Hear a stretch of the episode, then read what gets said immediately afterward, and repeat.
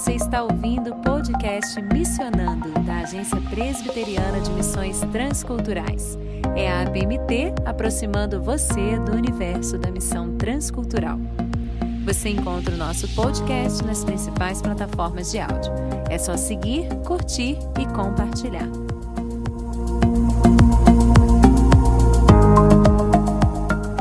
E aí, galerinha do podcast Missionando, tudo bem com vocês? Sejam bem-vindos de volta a mais um episódio aqui do nosso podcast. Hoje, dia de bate-papo aqui no Missionando, galera. E hoje nós vamos conversar sobre uma coisinha que está constantemente presente em nossas vidas e que faz parte da nossa identidade como seres humanos. Eu estou falando do nosso ego, o eu interior que existe em cada um de nós. Em termos bem breves e resumidos, tá, pessoal? Quando nós falamos de ego, nós estamos nos referindo a um conceito da psicanálise e também da filosofia que indica praticamente o núcleo da personalidade de uma pessoa, de um indivíduo. O ego é como se fosse o centro do nosso interior, da nossa personalidade. Ele é o responsável por equilibrar as nossas vontades e desejos inconscientes com as determinações que a gente recebe do mundo e também da sociedade aonde a gente vive. O ego também pode ser definido como a imagem que o ser humano tem de si mesmo. É a forma como ele se enxerga como pessoa e, consequentemente, a forma como ele se porta e se relaciona com o mundo e com as pessoas ao seu redor. O ego, naturalmente, faz parte de quem nós somos e da nossa estrutura como seres viventes. E onde está o problema nisso tudo, né? Bom, o problema todo começa, como nós bem sabemos, no fato de que o nosso ego, assim como tudo que existe no mundo e também no nosso ser, na nossa estrutura, foi afetado pela queda e pelo pecado. Sendo assim, todo o nosso eu interior caiu em uma desestrutura muito terrível que nos leva por caminhos perigosos de cegueira e também, consequentemente, né, de ruína nós temos a tendência forte de vivermos de forma egocêntrica e egoísta, ou seja, pensando em nós mesmos além da conta e sempre de forma a garantir o que é melhor para nós a todo custo. Nós focamos em nossa forma de fazer as coisas, estamos sempre em busca de atenção e autoafirmação e constantemente avaliando a nossa superioridade ou inferioridade em relação aos outros. Seja de uma forma ou de outra, estamos sempre e constantemente pensando em nós mesmos. O Tim Keller, que é um famoso teólogo e pastor americano, em seu livro Ego Transformado, diz que a condição natural do ego humano, o núcleo da sua identidade como ser humano, é sempre vazio, dolorido, atarefado e frágil. O ego é vazio, diz Tim Keller, né? Porque não há nada no centro dele que o preencha de verdade tudo que o ser humano busca para tentar trazer valor, significado e propósito para sua existência e identidade, que não seja o Deus Criador, nunca será capaz de ocupar todo o espaço de forma perfeita. Sendo assim, o ego vive em busca para ocupar o vazio, mas nada nunca é suficiente. Com isso, o ego se torna também dolorido, porque ele está sempre buscando atenção e adoração. O ego humano quer sempre ser acariciado e nem sempre consegue. Com isso, ele vive sentindo dores, vive se sentindo incomodado, como, por exemplo, quando a gente se sente vira e mexe no dia a dia mesmo ou esnobado, ou esquecido, ou tolos, e um monte de coisa fica incomodando a gente sobre nós mesmos, né? Qualquer outra coisa do tipo. Isso resulta na trabalheira do ego para tentar sanar essas dores e desconfortos consigo mesmo. Então, por isso, ele é atarefado, porque ele está sempre em busca de algo para trazer essa atenção para ele. Com isso, nasce né, o sentimento de competição, orgulho e, consequentemente, o desejo por vanglória. E, por último, Tim Keller diz que o ego é algo extremamente frágil, como um balão, uma bexiga cheia de ar, só expandindo, expandindo, expandindo, sem nada sólido por dentro. E a qualquer alfinetezinho que esteja por aí, qualquer alfinetinho, ele pode se despedaçar inteirinho. Diante dessa realidade, como será que o ego afeta o coração daqueles que foram chamados para servir a Deus no campo missionário? Será que missionários lidam de uma maneira mais fácil com o problema do ego? Ou a batalha contra ele é muito maior?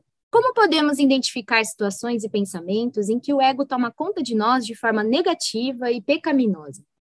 E isso, mais do que tudo, dentro do ministério. Como caminhar para a transformação do nosso eu interior? Bom, para debatermos tudo isso e muito mais, vem com a gente conferir o que nos fala o reverendo Gabriel Neubart, que é missionário da nossa APMT no continente europeu, na Espanha.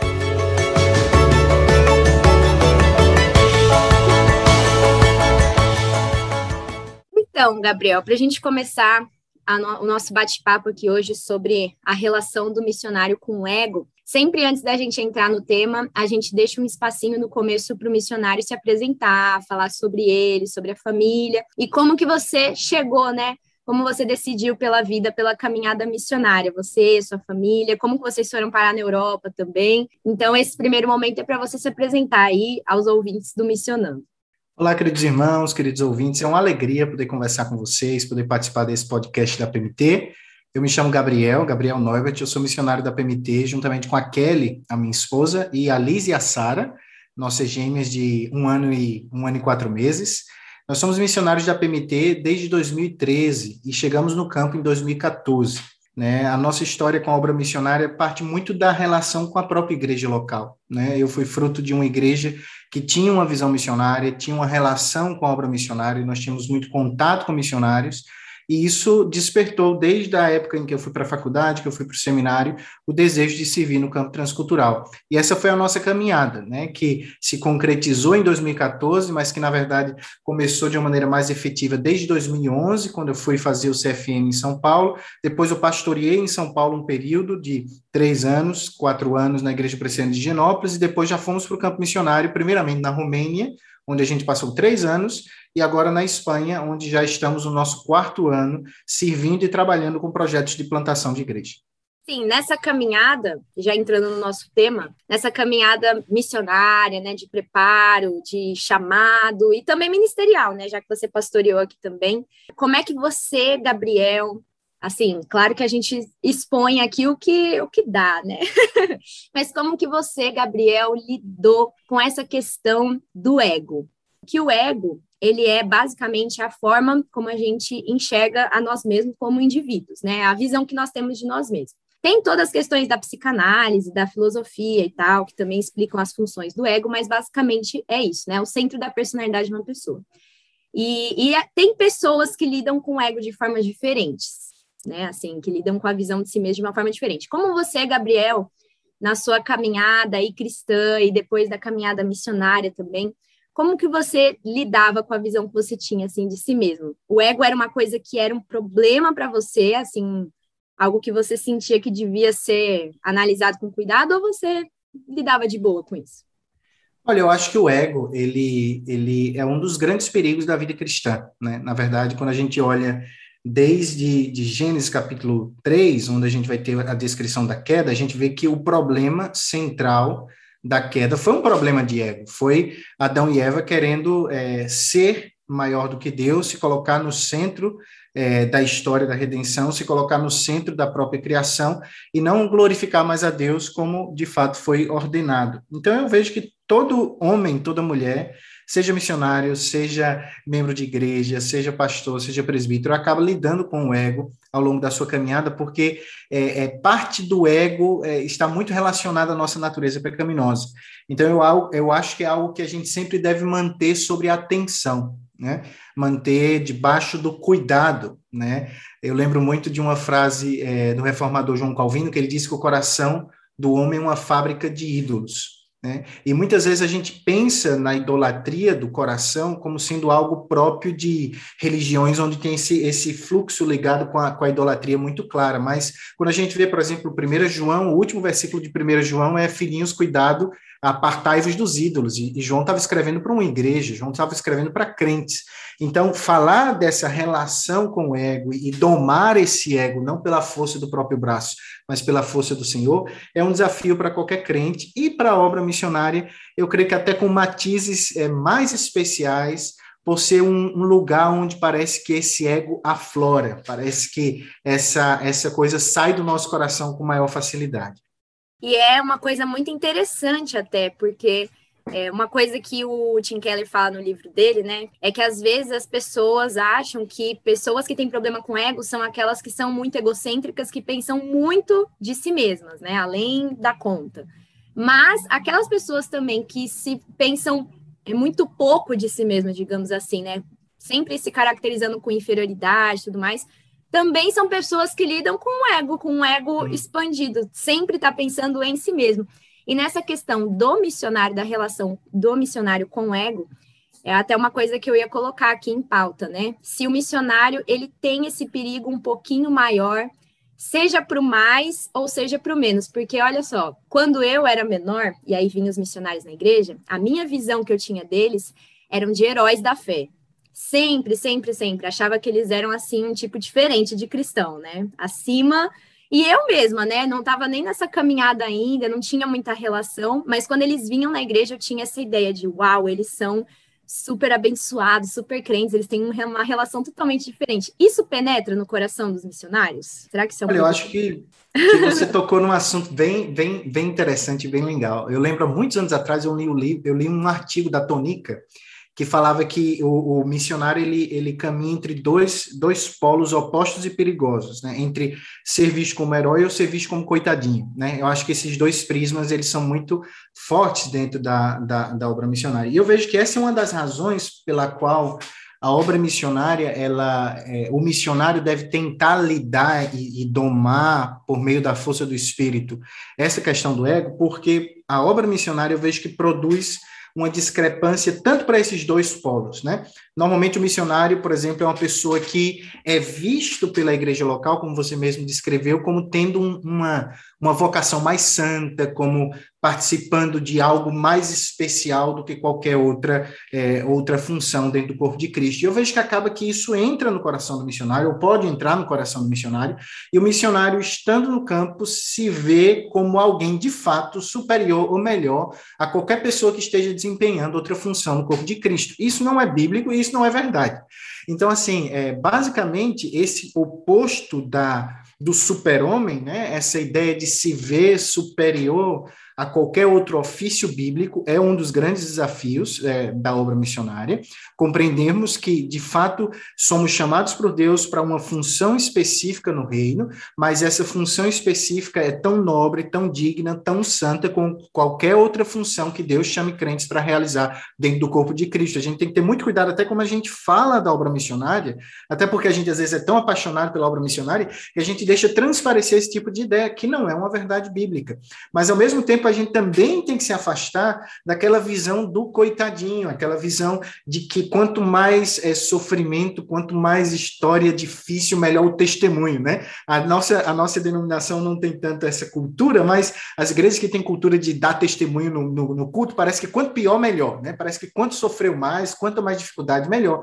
E eu vejo que, na verdade, é, é, o ego, o pecado da, da egolatria estaria ligada a você não ter uma visão correta de si mesmo, que é a visão bíblica, que pode lhe levar tanto a ser é, é, ter uma visão negativa de você mesmo em demasiado, quando você deveria ter, de fato, uma visão bíblica, por exemplo, eu fui amado por Cristo, eu fui aceitado por Cristo, é, Deus me chama apesar dos meus defeitos, mas também não ter uma visão mais superior, aqui já no campo do orgulho, da soberba, que são coisas é, bem cuidadosas no campo missionário. E nesse contexto, tem uma ilustração bem legal que eu acho que pode ajudar a gente. É, quem já leu O Peregrino, é, ele, ele descreve a jornada do cristão até a cidade celestial. Né? E em um momento, é, cristão já está quase perto do céu, vamos dizer assim, ele passa por uma cidade onde tem uma feira, que o Bunyan chama da Feira das Vaidades. Né? E eu vejo que é, a obra missionária, é, é, ela se dá nessa nesse contexto de vaidades, nesse contexto de uma, de uma feira de vaidades, que se a gente não tem cuidado, a gente se é, a gente se in, é, acaba perdendo tempo e, de fato, se envolvendo com as coisas fúteis da caminhada, com as vaidades da caminhada. Olha, ah, eu moro fora do Brasil, eu conheço tantas culturas, eu aprendi não sei quantos idiomas, coisas extremamente é, fúteis coisas extremamente que nos tiram do rumo. Então, é, a gente precisa ter muito cuidado com isso. E eu acho que quem acaba que une essas duas ideias dentro de um só livro, que não trata do contexto missionário específico, mas um livro bem legal sobre esse tema, é o David Paulison, que ele escreve um livro chamado A Feira da Vaidade e os Ídolos do Coração, onde ele junta essas duas ideias e acaba que nos leva a refletir sobre como olhar para nós mesmos de uma maneira biblicamente orientada é um perigo tão grande que às vezes a gente não enxerga. Esse é o problema, né, maior, eu acho, que do ego, porque ele cega bastante dentro do ministério. Ela não parece algo totalmente errado, né, digamos assim. Ela é uhum. muito maquiada, muito mascarada, demora um pouco para a pessoa perceber falando, nossa, eu estou sendo egocêntrico, né, dentro do uhum. coração, porque principalmente no começo, né? O problema é que a linha é tão tênue e tão rápida, né, que você vai dando corda para o seu coração que quando você vê, você cai nesse, nessa grande armadilha de acabar se colocando num pedestal no lugar do Senhor e já criar um ídolo. Aí é, é complicado caminhar assim, né? E uma coisa que eu ia perguntar, Gabriel, é se você tinha, se você tem exemplos práticos assim que você enxerga na sua caminhada missionária, em você mesmo ou então às vezes na situação geral. Exemplos práticos de onde o ego se manifesta de maneira negativa, né, pecaminosa na vida do missionário? Olha, eu vejo que é, a vida missionária, é, dentro dessa feira da vaidade, produz muitas tentações que podem levar o indivíduo a, a, a tentar se autovalorizar é, demasiado, né, acima do, do que a Bíblia assim o faz. Eu vejo, primeiramente, por exemplo, essa questão de morar fora do Brasil. Né? Às vezes, é, para algumas pessoas, o morar fora é tipo um, um é, é, um ideal de vida, né? Aquela ideia, às vezes a pessoa foi visitar um país, passou uma semana de turista, e aí ela olha para a vida missionária pensando que a vida missionária é, é um turismo num país exótico, seja qual for. Ou então, às vezes, a pessoa foi para uma viagem missionária e ela passou 10 dias distribuindo folheto toda hora, lá na rua, tudo isso, e ela pensa que a vida missionária é isso, que o missionário não faz nada, o missionário não cuida de filho, o missionário não tem casa, o missionário não tem conta para pagar, o missionário vive full time naquela coisa, e que não é assim. Então, vejo que é, a primeira tentação é, com esse morar fora é, seria descaracterizar esse morar fora como sendo algo glorioso, é, é claro que tem oportunidades e tem é, desafios, né? Você abre mão de coisas e você ganha coisas pela graça do Senhor, né? Você, por exemplo, do, do, ponto de vista positivo, você acaba tendo uma visão de mundo muito mais ampla, porque você tem conhecimento de outras culturas, você aprendeu outras línguas, você conheceu pessoas diferentes completamente da sua maneira de ver o mundo, mas ao mesmo tempo você teve que abrir mão, por exemplo, do seu convívio familiar, por exemplo, a gente cria as nossas filhas longe de avós, longe de tio, que vem a cada três anos, a gente, é, por exemplo, teve que passar por situações muito complicadas de por exemplo, eu perdi minha irmã agora em toda essa problemática do Covid, estando longe do Brasil, não poder ir, não poder participar, não poder estar. Então, toda essa problemática, eu acho que descaracteriza um pouco essa ideia do morar fora como sendo algo né, glorioso. Outro ponto interessante talvez seja os idiomas.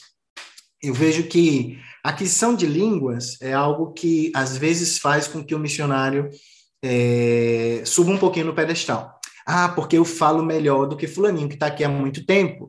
Ou ah, porque eu tenho aquele é, aquele polimento na língua e, e não faz ver às vezes, né, que, que você às vezes fala tão errado quanto quanto uma criança de, de 10 anos no idioma, mas você vê você tão superior a tudo isso, então eu vejo que essa área talvez é uma área que se deva ter cuidado com relação a como se pensa em relação a isso. E eu vejo que existe um pouquinho de um ciclo vicioso é, que é alimentado é, pelo pecado, mas que se dá entre igreja e missionário, que é o seguinte: a igreja vê o missionário como o, o sacrossanto que não pisa no chão, que é o super-herói da fé. E o missionário conta histórias de si mesmo para alimentar isso na igreja, porque sabe que é isso que a igreja quer ouvir. E aí, às vezes, isso gera um ciclo pecaminoso, vicioso, e que, e que faz muito mal para a obra missionária, porque pode levar pessoas para a obra missionária pensando que a obra missionária é uma biografia missionária de grandes vitórias. Você vai para o campo missionário, eu costumo dizer assim: olha, você vai para o campo missionário e você tem no seu coração a raiz pecaminosa que diz lá no fundo o seguinte: pode ser que não tenha dado certo com ninguém, mas comigo vai dar, porque sou eu, não é o outro. E aí você lê aquelas histórias fantásticas, e você vai para o campo, você passa por um, dois, três, quatro, cinco anos, você não vê aquilo acontecer, e aí você entra numa crise profunda, porque você foi para o campo, não levado pela palavra ao campo, mas você foi levado ao campo pelo seu próprio ego, pelo desejo de você ter aquela vida gloriosa que é, é, você acaba que vê no missionário, e, e, a própria igreja alimenta isso no missionário, porque, por exemplo, uma coisa bem, bem prática, né? Graças a Deus, eu tenho igrejas parceiras. Se você está ouvindo, isso não acontece com as minhas igrejas parceiras, mas é muito comum com outros colegas, é, até porque elas já se acostumaram um pouco com o meu jeito. Quando eu sou convidado a, a, a, ir numa igreja, se eu tenho um momento de falar do projeto, eu falo do projeto. Mas quando eu vou pregar, eu vou pregar, e ponto. Mas eu vejo que muitas igrejas, eles, elas querem é ouvir história. Elas não querem ouvir exposição bíblica, elas querem ouvir história, porque parece assim, ah, a exposição bíblica meu pastor pode fazer, mas aquelas histórias gloriosas, você só você pode fazer. E aí a gente às vezes pensa que o que move a pessoa a se envolver com a obra missionária é, é quanto a nossa história mais louca possível, mais mirabolante possível, e não a simplicidade da palavra que trabalha no coração da igreja. Então a gente tem que ter esse cuidado. Eu acho que a gente deveria quebrar esse ciclo vicioso, tanto da igreja local, não ver no missionário esse super-herói da fé e não esperar do missionário esse esse tipo de relato glorioso, mas vê-lo como uma pessoa é, gente como a gente, uma pessoa que tem sonhos, desejos, frustrações, acertos e erros, mas que foi chamado para o Senhor para desenvolver o ministério naquele contexto transcultural. Nossa, e como isso é. Olha só que coisa, né? Quando a gente pensa um negócio desse, o quanto isso é sério, o quanto isso é, é preocupante, né? A gente esperar do missionário mais dele do que do próprio Senhor Jesus, da palavra dele. Isso é nossa, essa questão de testemunha. E uma coisa, enquanto estava falando, Gabriel, que me veio à mente também, é que pode criar até as categorias de missionários também, né? Porque, por exemplo, missionários que estão em determinados países, culturas e regiões têm um determinado tipo de história e de relato para contar. E outros que estão em outras regiões, consideradas mais tranquilas, e você está na Europa, você pode falar disso muito uhum. bem, né? Como que a igreja às vezes encara isso, né? Missionários que estão em tal lugar são os mais santos do que outros que estão em outros lugares, que não passam as mesmas coisas.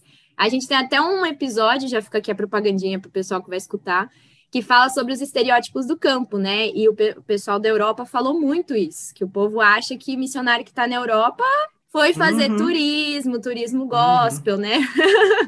tá lá só para, é, como é que fala, mudar de vida e tudo mais. Então, acho que esse ciclo que você falou pode até mudar de um missionário para o outro. E o quanto que isso, assim, não faz é. sentido, né? Fernando, eu acho que você falou uma coisa bem legal, porque tem a ver um pouquinho com a, a, a, o que, como a gente avalia a obra missionária, muitas vezes não são critérios biblicamente orientados são critérios socialmente determinados, economicamente determinados. A gente etiqueta o mundo, a gente bota etiquetazinha no mundo todo, dizendo esse lugar é melhor que esse, precisa mais que esse, não baseado em conceitos bíblicos, mas baseado em conceitos sociais da nossa própria cabeça, né? E eu fico vendo, por exemplo, isso que você falou é realmente verdadeiro, né? Se eu conto uma história mirabolante que aconteceu num contexto bastante exótico, ou eh, eu vivo, ou eu conto, eu vou não falar de mim mesmo, nenhum dos nossos colegas, mas, por exemplo, eu trabalhei na Romênia e eu tive contato com pastores húngaros, pastores da Hungria, que é, trabalham num contexto ali do interior da Romênia, por exemplo. E eu vi e eu preguei em igrejas de pastores que estão há 10 anos pregando no meio do nada de um país a uma congregação com 7, 8, 10 velhinhas de 70 anos de idade.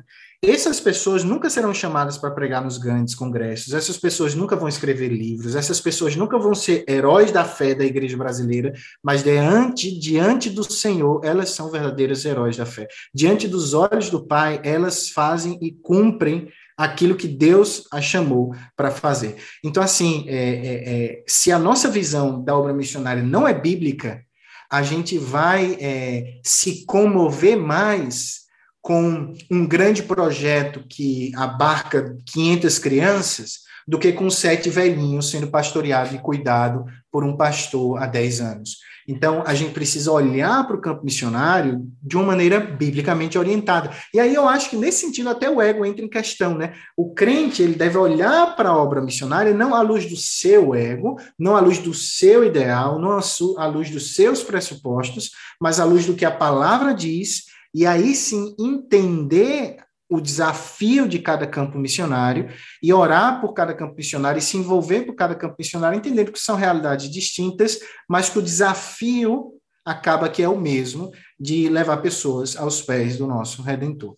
Com certeza. E aí você falando, até me veio à mente também o pessoal, por exemplo, que trabalha aqui na base, né, da, da APMT, como, como é difícil, né, como é complicado, e às vezes até para nós como igreja, porque a gente está alimentado nesse ciclo, querendo ou não, né, a gente se sente assim mais pegando o ponto do ego, eu acho que até o povo da igreja pode se sentir com um ego mais acariciado, contribuindo, ajudando e participando dessas coisas que eles consideram grandes, né? Que a gente considera claro. grande, especial, uau. E a gente faz, é muito difícil a gente quebrar. A gente vai falar disso, né? Mas na conclusão, mas de pensar como que a gente quebra o ciclo e também como que a gente transforma isso. Qual é o caminho para a gente encontrar esse equilíbrio de nem lá nem cá e não ficar alimentando só você mesmo, porque é uma, até uma coisa que eu estava conversando com outros missionários, né?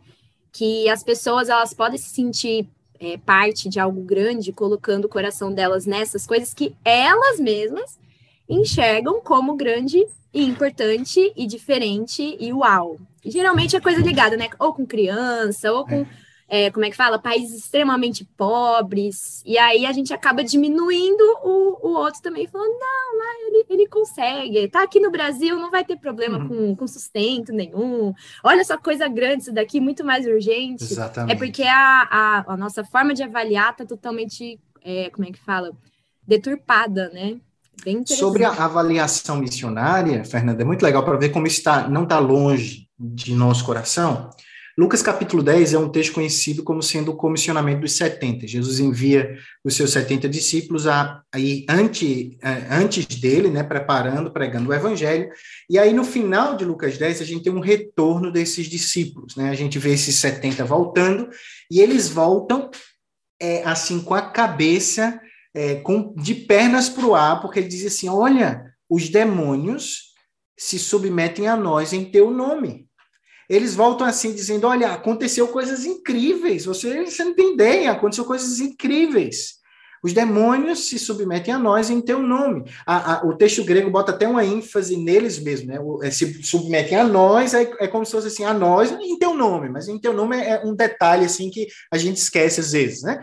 E aí Jesus disse para eles assim: olha, vocês ficaram felizes por isso? Aí ele diz assim: eu vi Satanás cair do céu ele diz assim: olha, eu vi o evangelho avançando, Satanás sendo destronado desses corações, mas eu digo a vocês: não se alegrem porque os demônios se submetem a voz em meu nome, mas se alegrem porque o nome de vocês está escrito no livro da vida. É Jesus mudando o ego deles, é Jesus colocando o dedo na ferida e dizendo assim: vocês não podem avaliar a obra de vocês por mérito, por, pelo que acontece, mas sim pelo que vocês são em Cristo, ou seja, pelo que Deus fez em vocês.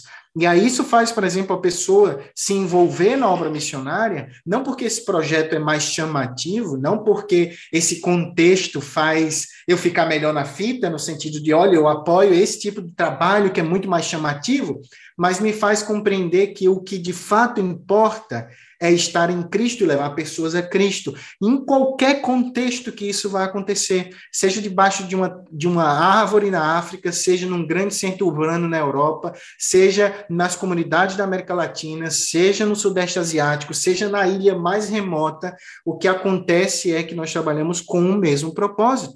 Então, a gente deve reavaliar, a gente deve é, moldar a nossa avaliação missionária para padrões bíblicos e não para padrões humanos.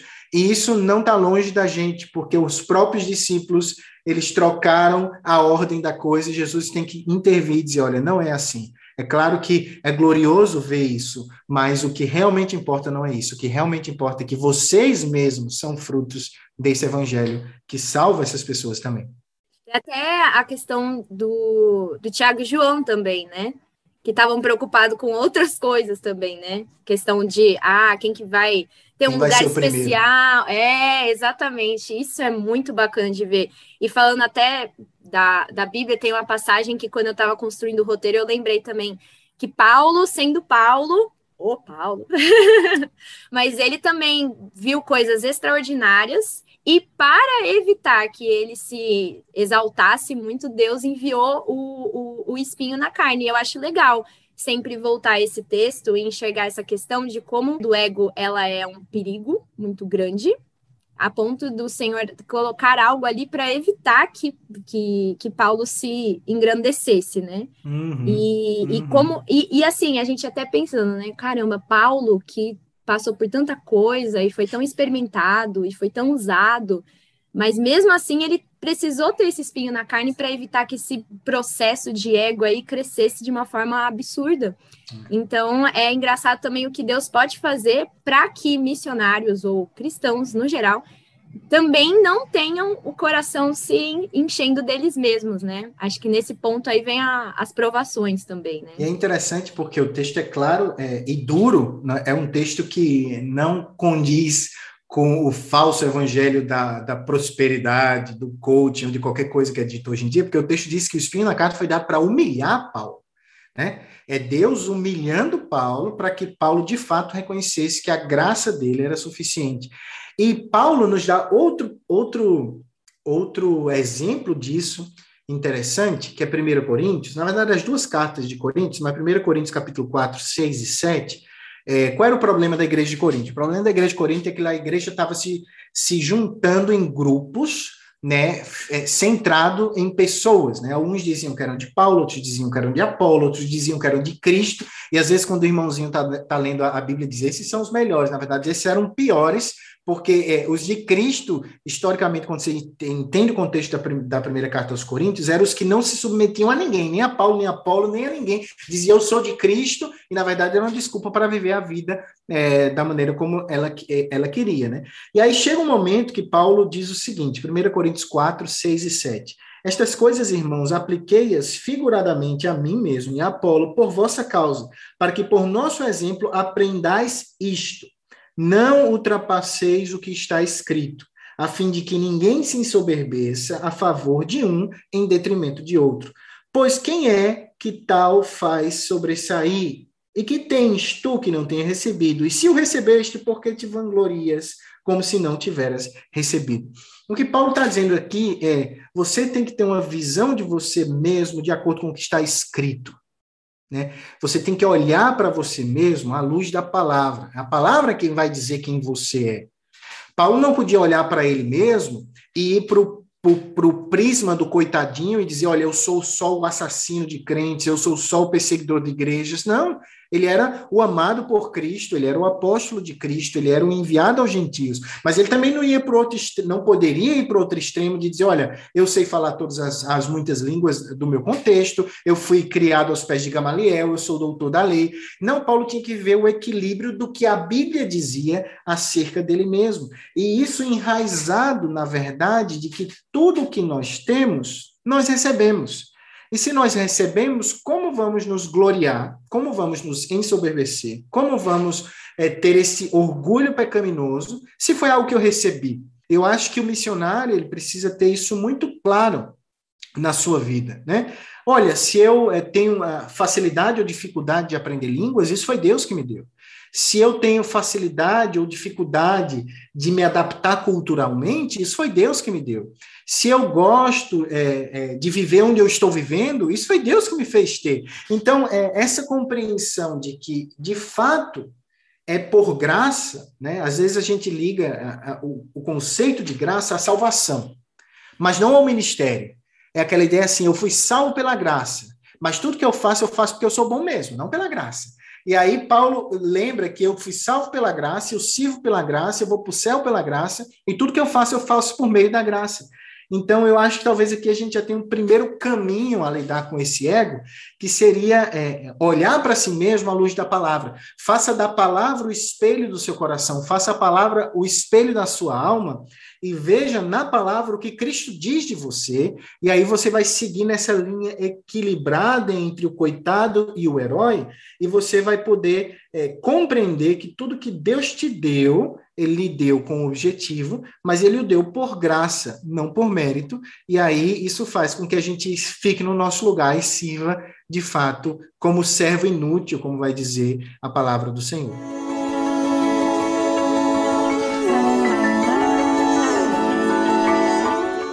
Muito bacana analisar como a palavra não só nos coloca no lugar, mas ela nos tira do pedestal rapidinho, né? se a gente olha com o coração correto, porque às vezes se a gente está endurecido, digamos assim, aí a gente nem para lá vai, né? Fala assim, ah, deixa eu evitar, deixa quieto ali, deixa eu continuar, mas se o Senhor trabalha em nós, quando a gente abre a Bíblia, ela sempre dá um jeito de dar uma Exatamente. rasteira muito grande, né, na gente. Isso é tão importante, né? Muito legal. Tem um salmo que eu acho, eu acho que é de Davi, agora eu não tô lembrando mas que ele fala que Deus purificou o povo como se purifica a prata, né? E aí fala lá que pessoas passaram por cima de nós, a gente foi passou pelo fogo, pela água e um monte de coisa. E aí quando eu li esse salmo é muito interessante, porque Israel era o povo escolhido, amado do Senhor, Deus deu a terra para eles de forma maravilhosa, derrotou os inimigos dele, mas mesmo assim ele não poupou o povo de humilhações e baitas humilhações, né? Sim, deles passarem não só por dificuldades por conta do pecado deles, mas também com o objetivo de purificá-los. E a gente também é a mesma coisa. A igreja, ela passa por essa purificação, mas essa purificação não é tranquilinha, né? Ela vem como se pessoas passassem por cima da nossa cabeça, é fogo, é água, mas com um bom objetivo, né? Porque isso é necessário. O ego já está desmontado por causa do pecado, infelizmente, né? Um exemplo bíblico legal sobre isso é, por exemplo, o texto que Jesus ele sobe no monte para orar e ele envia os discípulos para cruzar o mar da Galileia. O texto diz que Jesus é, é, literalmente no grego, empurrou eles dentro do barco e ficou orando né? Diz o texto que ele orava num, num monte que dava para ver o barco no meio do, do, do mar, né?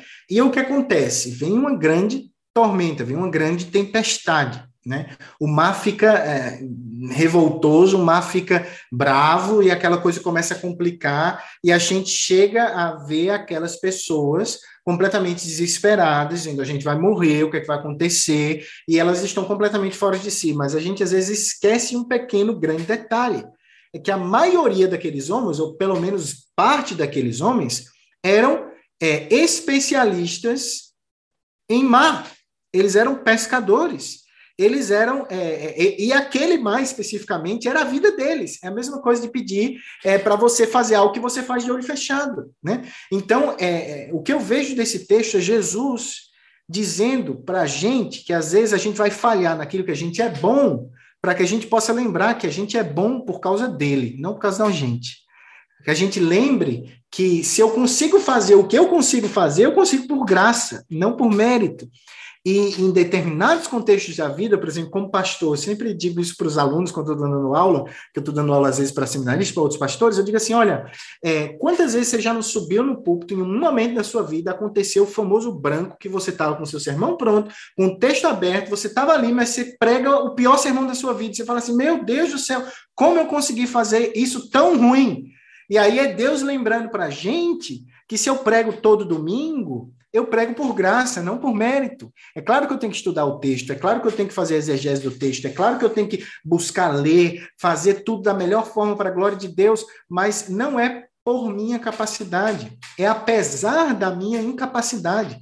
Eu acho que é, esse tipo de visão, e ver Jesus trabalhando isso na vida dos discípulos, é algo que pode nos ajudar bastante a lidar com esses, esses egos inflamados que muitas vezes nós temos que lidar na lida ministerial e missionária.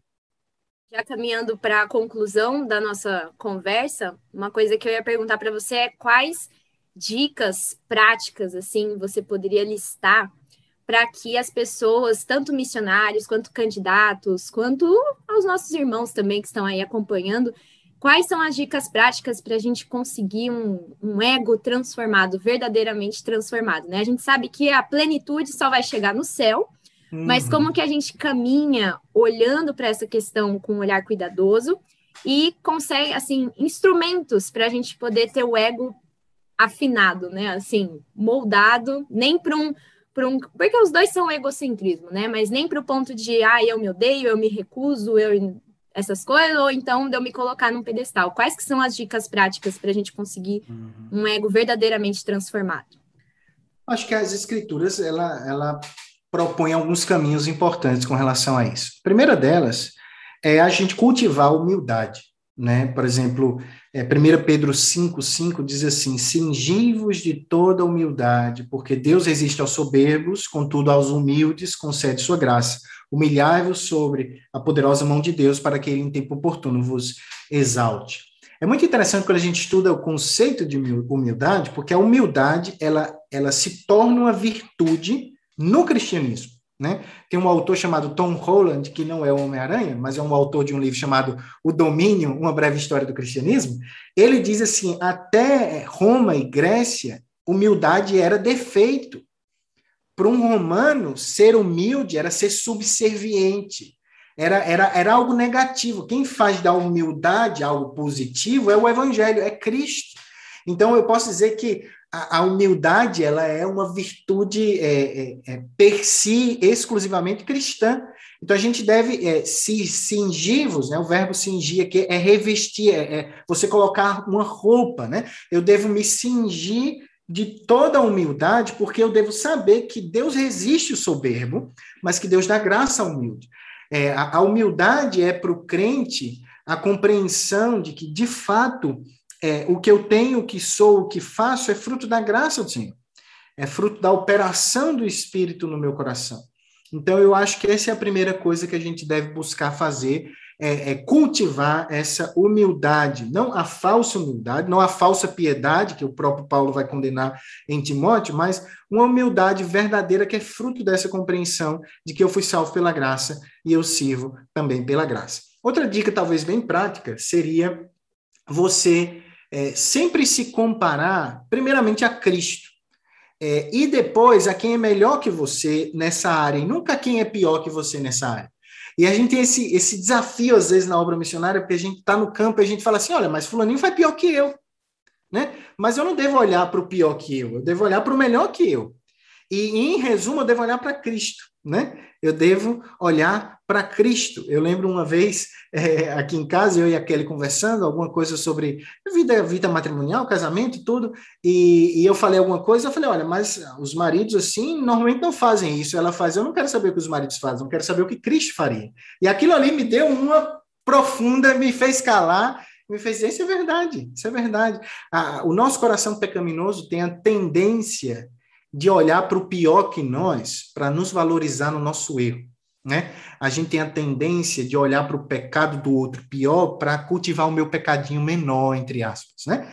Então, a gente deve, além de cultivar a humildade, eu acho que a gente deve também ter Cristo como nosso modelo supremo, mas também seguindo a ordem bíblica, quando Paulo diz é, olhar para mim, ser meu imitador também, como eu sou de Cristo, a gente tem irmãos na fé, a gente tem missionários, a gente tem é, pessoas que são é, bênção nas nossas vidas em determinadas áreas. Às vezes não vai ser em não vai ser em todas as áreas, mas é, naquela área que às vezes você tem dificuldade, você pode olhar para a vida daquele irmão, você pode conversar com aquele irmão, você pode buscar apoio, aconselhamento com aquele irmão e crescer na fé, crescer em humildade, crescer no conhecimento do Senhor.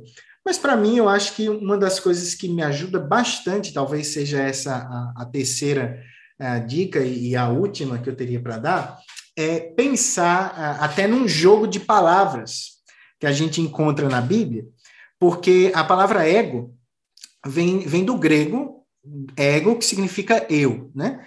Então, por isso que a gente fala egolatria, a gente fala egocentrismo, que está tudo ligado ao eu, porque é a primeira pessoa do, do singular é, do grego, eu. Mas essa palavra ela é usada, por exemplo, ao longo das escrituras de maneiras distintas, mas especificamente no Evangelho de João é muito interessante eu estou aqui na nossa igreja local, no nosso trabalho de plantação de igreja, expondo o Evangelho de João já faz um ano e meio. Tô, esse domingo agora eu prego em João 18, a parte final do, de João 18. Né? E, e João ele trabalha sete grandes afirmações de Cristo é conhecida como sete, os sete eu sou que Jesus apresenta. Eu sou a luz do mundo, eu sou o pão, eu sou a videira, eu sou a porta das ovelhas. E a expressão grega para eu sou no texto é ego emi.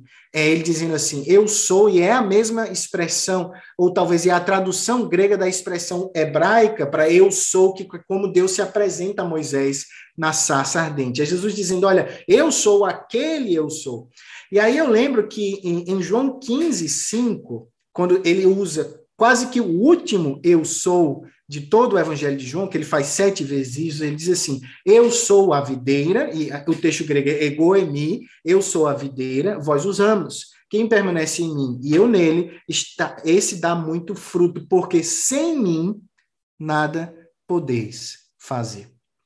Eu acho que o nosso ego, nosso eu, ele é transformado quando a gente compreende que eu só sou frutífero, eu só dou frutos quando eu estou no eu sou, quando eu estou naquele que de fato é, por natureza, por essência, o grande ser, o grande eu sou da história, né? É, essa frase sempre marcou minha caminhada como missionário, é, porque sem mim nada podeis fazer. Olha, às vezes a gente é, pensa que nada não é tão nada assim. Eu lembro de um professor meu de grego que dizia: Olha, meu irmão, no grego nada é nada. O pastor tem mania de estar pregando às vezes, né? E dizer: Olha, essa palavra aqui no grego tem tal aspecto, mas nada é nada. O que, o que Jesus está dizendo é o seguinte: você não vai ser um bom pai sem Cristo, você não vai ser um bom marido sem Cristo, você não vai ser um bom filho sem Cristo, você não vai ser um bom missionário sem Cristo, você não vai ser um bom pastor sem Cristo. Sem Cristo a gente não faz nada. Por quê? Porque Cristo é quem nos faz, Cristo é quem redime o nosso ego e nos faz nos ver à luz do ego em mim, nos faz ver à luz do eu sou. Então eu acho que o grande caminho para superar esse desafio na obra missionária é estar sempre o mais próximo de Cristo possível. É sempre é, escolher fazer a vontade de Cristo não a nossa vontade é sempre se esconder nos méritos de Cristo e não nos nossos deméritos. É se apegar na, na grandeza do Evangelho e não querer inventar métodos revolucionários, pensando que esses métodos revolucionários é que vão solucionar o problema. É voltar para a consciência, como diria Lutero na tese 62, que o verdadeiro tesouro da igreja é o evangelho. É isso que nos faz diferente, porque é esse evangelho que vai aonde ninguém vai vai no coração do homem. O problema, lá do início do nosso podcast, está no coração. Jesus diz em Mateus 15: os maus desígnios provêm do coração. O judeu tinha ideia de que o que contaminava era o que vinha de fora. Jesus diz: o que contamina é o que está dentro. E a única coisa que muda o que está dentro é o evangelho. Então, talvez a solução que você que está ouvindo o nosso podcast pode pensar, assim, ah, talvez seja muito simplória, mas eu digo que a solução bíblica é que o, é que o missionário deve estar apaixonado, apegado e vivendo o evangelho. Aquele evangelho que nós fomos chamados a pregar precisa nos encantar todo dia, precisa nos fazer é, ver a nossa miséria e a glória de Cristo todo dia pela manhã. É, é firmado no evangelho que a gente consegue caminhar, que a gente consegue, pela força do Espírito, domar esse ego pecaminoso e ser encontrado no final da história no grande eu sou, aquele que de fato redimiu e salvou a nossa vida. O caminho para um ego transformado é andar constantemente com o foco no Senhor Jesus. A até você falando, eu lembrei do meu pastor. Ele falou, né? Muitas vezes as pessoas elas ficam com complexo de superioridade ou, ou inferioridade porque elas estão com o foco em outras pessoas e nunca no Senhor Jesus, nunca. As pessoas que pensam muito de si mesmas não olham mesmo para Cristo. E aquelas que pensam pouco também não olham para Cristo. O resultado disso, a, a forma de, de curar isso é olhando cada vez mais para Jesus, é verdade. Amém. Nossa, muito bom, Gabriel, muito bom esse papo. Foi assim edificante de verdade para minha vida. Eu creio que isso é um desafio para todos nós, em maior ou menor intensidade. E eu espero muito que você, ouvinte do podcast Missionando, tenha tido aí uma rasteira boa no seu coração, na sua vida, para poder caminhar cada vez mais com o ego no lugar correto, dentro do nosso da visão do nosso Senhor Jesus. Muito obrigada pela sua participação, viu, Gabriel? Que Deus abençoe muito o processo de plantação de igrejas aí na Espanha. A gente sabe que a Europa é um lugar que a gente precisa focar, orar, para que o Senhor opere um milagre no coração né, das pessoas. E você tem recadinhos, tem aí alguma mensagem para os nossos ouvintes nesse final, algum pedido de oração? A Fernanda, primeiro, brigadão pela conversa, pelo bate-papo. Para mim foi uma alegria é, servir por meio também desses novos desafios do nosso tempo, né? Ah, eu vejo que podcasts, tudo isso é, é, muito edificante eu ter isso dentro do nosso contexto de agência missionária e também promovendo um material saudável, biblicamente orientado. Vocês estão de parabéns, a PMT está de parabéns. Primeiro, uma alegria estar aqui com vocês. E a, aos nossos ouvintes, eu digo, continuem orando, orem pelas nossas vidas, é, a vida dos missionários de uma maneira geral, a vida dos missionários no contexto europeu, contextos onde é, a, o processo de plantação de igrejas são processos muito lentos, é, são desafios de você passar muito tempo sem ver aquele fruto esperado, isso faz doer o coração muitas vezes, mas que o Senhor possa revigorar, animar, fortalecer, e especificamente nós aqui em Dom Benito, eu peço que você ore pelo trabalho aqui em Dom Benito, pelo projeto de plantação de igreja, ore por mim, pela Kelly, pela Liz, pela Sara, que elas possam crescer debaixo da graça do Senhor, crescer como o redentor delas, em graça diante de Deus e dos homens, estatura e graça diante de Deus e dos homens. E eu te convido a, a, a, aprender mais da obra missionária, a estar de olho aqui nos nossos podcasts, a ficar ligado na, no conteúdo digital que a PMT está produzindo, a buscar também a nossa revista Alcance, a estar todo é, vinculado, porque quanto mais perto você estiver da obra missionária, mais você vai conhecer a obra missionária, mais você vai amar a obra missionária e mais Deus vai te usar para promover a obra missionária no contexto da tua igreja local. Fica o nosso abraço e que Deus te abençoe grandemente. E este foi o podcast Missionando, uma produção da equipe de comunicação da APMT, sob coordenação de Isabela Silveira, produção e locução de Fernanda Muniz, Raquel Henrique e Tava Tamori, edição de áudio de Ronaldo André e técnico Kleber Macedo.